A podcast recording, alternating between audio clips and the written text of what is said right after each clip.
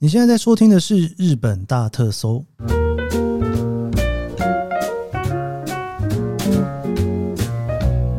欢迎收听日本大特搜，我是 Keith 研究生。今天呢是二零二三年的令和五年，然后一月二十二日星期天哦。那今天呢也是大年初一啦，先祝大家今天的这算什么？新年快乐嘛！一个月之内可以讲两次新年快乐，这是一件多么幸福的事情！因为你可以期待今年两次哦，也可以有两次的新年计划。讲到这个新年计划，对，今天我们就是要来聊新年计划，对不对？不知道大家今年春天的樱花季的机票订了吗？决定要去哪里看了吗？其实樱花开哦，都已经是四月的事情了，我不知道为什么。越来越早，对不对？一月就已经出了樱花前线的第一次的预测，这当然也是方便大家安排行程啊。今天是第一次讲樱花哦，但我想在樱花开之前，我应该不会只讲这么一次樱花了哦。不过我想跟大家来聊一下所谓的樱花前线哦，到底是什么？为什么会大家看到樱花前线之后会这么急着要订机票？准吗？它到底能不能当做是你旅游的安排呢？那樱花到底什么时候会开呢？我们今天就来聊一下樱花前线。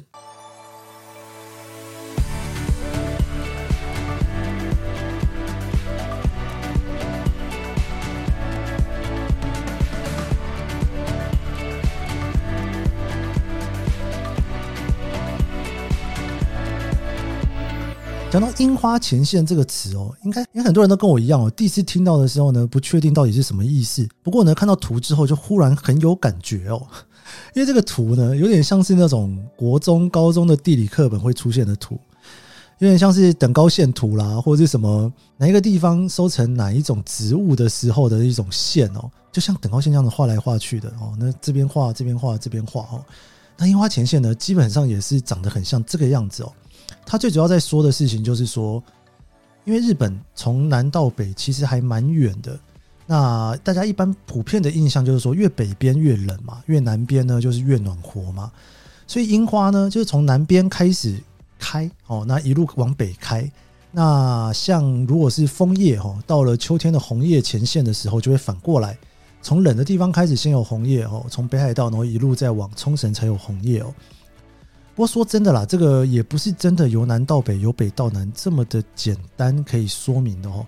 一方面呢，因为日本一边是日本海，一边是太平洋，两边不管是潮流或者是气候，其实都不太一样哦。所以你会发现说，诶，有些地方特别容易下雪哦，比方说像福冈哦，大家特别容易下雪。但是你稍微往北边一点哦，比福冈北的地方不见得会下雪哦。哦，不见得会那么常下雪了。那最主要当然有一个很重要的原因，就是福冈它基本上是朝日本海那一侧的哦。像是呢，在在北陆的地方会比较常下雪，到东京这边呢，就下雪就不会下得这么的多哈。所以一样的道理，樱花它是不是真的由北到南？诶，说反了，樱花是不是真的由南到北这样子哦，一路开上去？其实不一定哦，会有一些例外。所以呢，他们就把它画出来哦，就说今年我们大概的预期樱花到底什么时候会开？到底是谁在预测这件事情呢？大家应该都知道，就是一些就是气象公司啦，吼，他们会去预测这件事情，应该不是官方的吧？但其实呢，樱花前线曾经哦是官方在做这件事情哦，那他们所预测的樱花是以吉野樱为主。之后我应该会有一集专门在聊吉野樱啊，可能自己聊，可能会找人一起来聊，因为樱花的议题其实真的是蛮有趣的。我自己在了解樱花的过程当中，也是花了好几年的时间哦，下了不少功夫才慢慢的懂哦。这个词汇呢，是从一九六七年昭和四十二年左右哈开始去使用的，就所谓的樱前线哦，Sakura Zensen，没有花这个字了，他们就叫做樱前线。那这个樱前线呢，就是我刚刚说的。大概会会从南边到北边慢慢的这样开上来，但是也会有一些例外。这个起源呢，其实是从明治末期到大正初年的时候，日本的官方他们其实都会去预测说啊，大概哪边会冷，哪边会热哦。那尤其是对于农产物，日本农产品非常非常多嘛，他们就会一直有这种气象的预报。去跟大家讨论这件事情，到底什么地方适合栽种什么样子的植物，然后我应该用什么样的技术来做。所以预测这件事情原本呢是由中央气象台哦去实施的哦，当然就后来的气象厅了。他从一九二六年哦开始呢去调查东京附近的樱花哦，所以其实已经蛮久了。这个算一算，已经快一百年了。东京樱花的预测时，这样子，一九二六年算到现在九十七年了，对不对？那一直到了一九二八年的时候哦，昭和的三年，他们第一次呢去发表了所谓的开花预想期哦。那它的目的当然就是说，你可以，它的目的当然就是气象的研究了哦。那当然，我想这个大众媒体哦也会很好奇这件事情，因为毕竟呢，日本种樱花不是一株一株的种，都是一片一片的种。那也是很多人对于春天的想象哦。三月底四月哦，毕业跟开学期一个非常重要的时间点。气象厅呢，他第一次呢开始去正式的发表说啊，我们的樱花开花的预想呢，是在一九五一年的时候开始发表，关东地区哦，一直到一九六五年的时候呢，除了冲绳之外的所有地方哦，基本上都已经会开始告诉你说哪里或会开樱花。不过开花这件事情跟大家对于去看樱花是两件事哦，我觉得这个可能大家要搞清楚哦。我我想以前都搞不太清楚，现在大家应该越来越清楚了。开花这件事情是刚开始开，但是呢，你去看樱花，你应该不会想要看到整棵树上面只有一两颗花开嘛，对不对？一个花开哦，刚开你可能只会看到花苞，或者是说花苞多一点点，所以你从花苞一直到它整个满开，整个开出来就是很漂亮的白色，其实中间是有一段距离的，而且呢，你也不会希望说啊，我今天我就只有看到那个。花开只有一两颗花苞，或者是只有几株花是满开的一棵树。你希望看到的是说，整棵树上面所有的花都是满开哦。那满开就是你会感觉到说，哇，就是整片哦，看起来大概有八十 percent 左右都已经开了。你若要来看樱花，当然是要看满开嘛，对不对？没有人要看只有一两株花开的时候，所以基本上你会去看到所谓的呃开花的时间跟满开的时间哦。那什么时候早，什么时候晚哦？那如果说只是差个一两天，那基本上他们就会说跟往年差不多哦。那如果说差了三天以上的话呢，他会说啊太早了或太晚了哦。差了七天的话，他就跟你讲说这其实算是特别的早或特别的晚。那因为地球暖化嘛，这件事情大家应该都知道。所以说，从一九八九年之后，其实你就常常会看到他说啊，今年又早了哈，今年跟往年比起来比较早。当然啦，你要说樱花它什么时候才会开啊？这个东西你要算准也不容易。就算呢，你一开始预期哦，它会开始开花，但是开花之后，如果忽然又变冷了，它到满花之间的那个时间你就很难推算喽。所以说，其实官方做这件事情，如果算不准。我想，应该大家都不太高兴哦，所以，所以在之前呢，也有蛮多次算不准的记录哦。那后来，我想了，气象厅大概也是觉得说，这样子一直有的时候算不准，然后还要被大家骂，那不如呢，反正大家都很厉害嘛，有很多公司嘛，很多气象预测公司在做这个生意，那就交给你们来做樱花前线算了。不过后来啦，很多气象公司啦，或者是在预测气象的民间机构，也一直都在做这种。樱花前线的报道或者是研究调查，所以后来呢，气象厅呢也不再正式的去公告了。基本上在二零一零年之后哦，就没有再做所谓的官方告诉你说樱花大概什么时候开。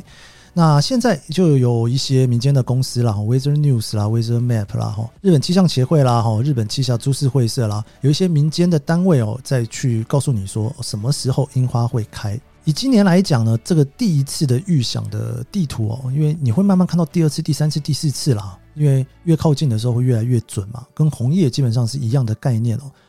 东京大概是三月二十二号哦，那大阪是三月二十八号，福冈是三月二十三号，那北海道一如往常，然后基本上都会到了五月四月底左右才会开始开哦。那以今年来讲，东京算是蛮早的，三月二十二号就会开。不过这个最后会不会是这样还不知道，这个真的只能当做是预想图啦。然后你没有办法真的去把它当做说，诶，一定就是这样哦。那通常呢，从开花的这个预想期一直到满开，以东京来讲，大概差不多一个礼拜左右的时间啦。一般的经验来讲呢，是你越往南的地方哦，大概就会是差不多一个礼拜，甚至说会再更长一点点。越北的地方呢，那个间隔就会越短哦。比方说像北海道，可能就差个三天四天。不过说真的啦，虽然说这个樱花前线蛮重要的，大家希望说，诶来看樱花，我总是要确定樱花开才能来嘛。但是呢，你真的要能确定樱花真的开，你也是得等到最后啊，对吧？就是真的是前一个礼拜，你才会知道说到底什么时候开，什么时候满开嘛，对不对？所以大家大家可以想象，旅行社要怎么卖这个行程啊，对不对？哇，我要樱花季，大家要去哦。那他你知道卖行程最后就要写说不保证看到樱花，哎，他也只能这样写啊，你也不能怪他，要不然怎么办呢？你如果最后真的没看到怎么办呢？哦？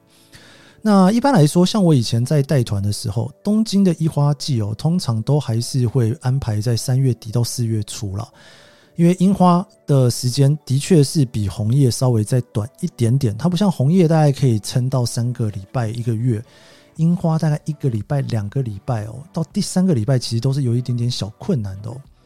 我自己非常非常喜欢东京的开樱花的期间，什么时候开呢？就是三月底四月初哦。三月底啊，是日本毕业的日子。那四月初呢，是日本哦刚开始开学或者是开始上班的日子。所以很多跟樱花有关的歌都在跟你聊毕业哦。你要往下一个阶段前进，的确有樱花差不多就是那个时间开了。尤其是最近哦，以前可能都会到四月左右，现在应该三月底就会开始慢慢开。那到了四月初的时候呢，就满开了。所以入学式的时候，你也会看到樱花满开。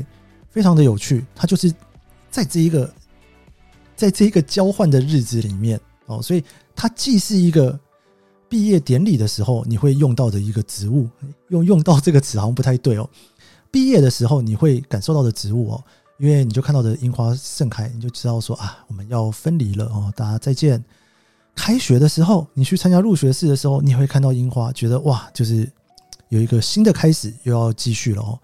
所以我自己认为，对于日本人来讲，樱花的重要性，它不只是观赏用，它在心理层面上面也有非常重要的意义在里面哦。毕竟他们的所谓的开始跟结束的时间点，大约就是樱花的时候。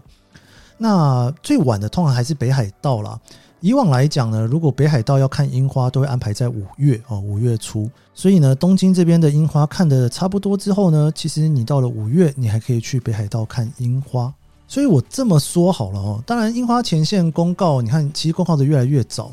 以前呢，气象厅呢，他在做正式公告的时候，其实已经是差不多三月左右的时候了。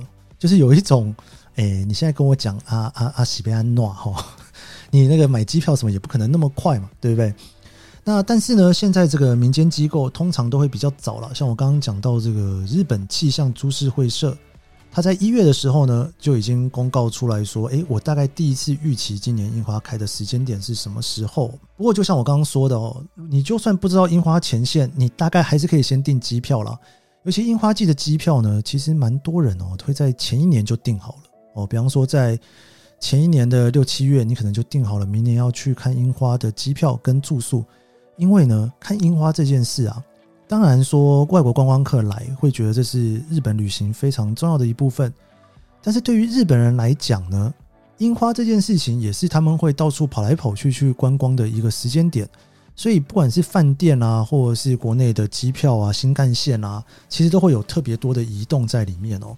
再包括我刚刚有聊到，三月底基本上是毕业的时间，四月初是一个你开始新的阶段的时间点，所以三月底到四月初的搬家潮。这个算是每年固定会发生的哦。在你到一个新的地方的时候，你或许前几天会住饭店，因为你新的房子还不能进去哦。或者是说你要移动的时候，你会坐飞机、坐新干线，非常非常忙碌的一个时间点。对于外国观光客来讲呢，我们如果要从台湾去东京玩，去北海道玩，北海道可能稍微好一点，因为已经五月了嘛，对不对？或是你要去九州看樱花，或许你要去京都、大阪看樱花哦。我相信大家买过机票、订过饭店都知道，不早订你会订不到，或者是价格非常非常的贵。所以基本上哦，就像旅行社一样，要压这个时间点啊，大概就是压个三月底、四月初、四月第二个礼拜，基本上是不会错的啦。啊，那一样的，必须要给大家下一个警语啊！如果你来了呢，没看到樱花的话呢，那我只能跟你说很残念。啊，要不然怎么办呢？哈，这个樱花能不能开，也不是我们能够控制的啦。至于看樱花要带些什么，这个习俗的部分，我是觉得之后可以再找一集来聊了哦。